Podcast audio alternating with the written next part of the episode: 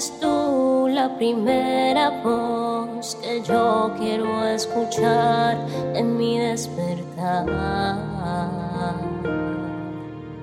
Mi primera cita tú.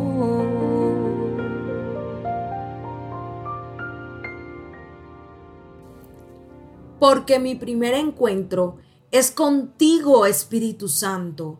Dios te guarde y te bendiga en este día. Qué maravilloso es poder terminar esta semana en bendición. Qué maravilloso es poder recolectar todas esas enseñanzas que el Padre preparó para nosotros acerca de la intimidad con Él, acerca de ser aconsejados y guiados por Él. Mi nombre es Isabela Sierra Robles y te doy la bienvenida a un nuevo encuentro devocional. Esta vez estaremos compartiendo el preámbulo de lo que será la otra semana en Segunda de Crónicas 23. Por eso te invito a que vayas conmigo al verso primero hasta el 3. Y dice, en el séptimo año del reinado de Atalía, el sacerdote Joiada decidió actuar. Se armó de valor e hizo un pacto con cinco comandantes del ejército. Azarías, hijo de Jeroam, Ismael, hijo de Joanán, Azarías, hijo de Obed, Maseías, hijo de Adaya, y Elisafat, hijo de Sicri. Estos hombres viajaron en secreto por todo Judá y convocaron a los levitas y a los jefes de clanes de todas las ciudades para que fueran a Jerusalén. Entonces se reunieron frente al templo de Dios donde hicieron un pacto solemne con Joás, el joven rey. Dice la palabra que fueron siete años del reinado de Atalía. Se podrán imaginar todo lo que Atalía habría logrado hacer. Y me refiero a toda la maldad que pudo haber logrado si desde que empezó su reinado comenzó por aniquilar a todos los familiares del rey. Se podrán imaginar todo el sufrimiento, toda la opresión y toda la humillación que estaba viviendo el pueblo hasta ese momento. Pues no viví en ese tiempo, pero me puedo imaginar que fue grave. Me puedo imaginar la tristeza, la esclavitud, el llanto y el dolor de un pueblo que tiene un mal gobernante el dolor de un pueblo que está siendo gobernado por alguien que es malo en su corazón, por alguien que mata, por alguien que no le importa nada para llegar a su propósito, a su cometido. Pero tremendo cómo inicia este capítulo 23, del cual vamos a estar hablando la otra semana, y es que dice que el sacerdote se decidió a actuar. De verdad que a veces en nuestra vida solamente necesitamos una determinación una decisión de cambiar la historia, una decisión de cambiar el rumbo, una decisión de hacer lo bueno en medio de un mundo que hace maldad.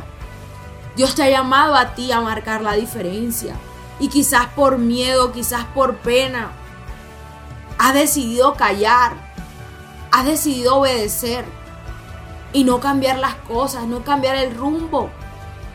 Pero hoy el sacerdote nos enseña porque dice que él se armó de valor. Es decir, estaba ante una reina perversa, pero él se armó de valor. La palabra nos dice, fuérzate y sé valiente, porque Jehová tu Dios estará contigo donde quiera que vayas. Y esto es una respuesta para nosotros en esta mañana, porque a veces hay situaciones en nuestra vida que son tensionantes, donde vemos maldad, donde queremos que haya justicia, donde queremos que las cosas cambien, pero hemos permanecido en silencio, quizás por miedo a las consecuencias.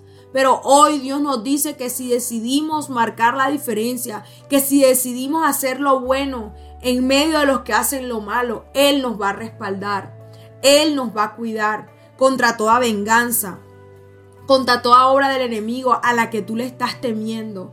Dios está contigo.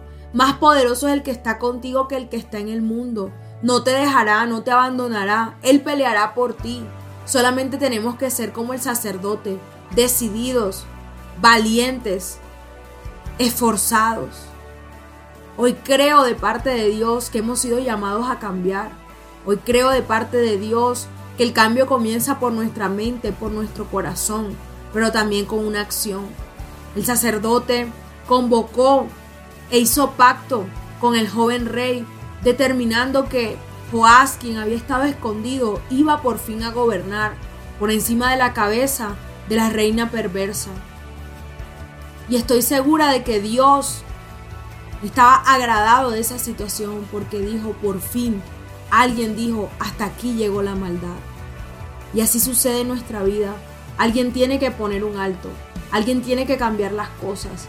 Y eso podemos ser tú y yo si cobramos ánimo y valentía en el Señor. Dios te bendiga.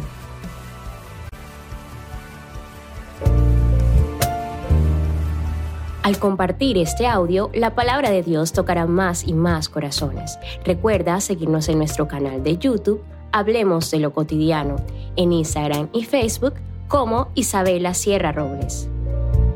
Dios te bendiga.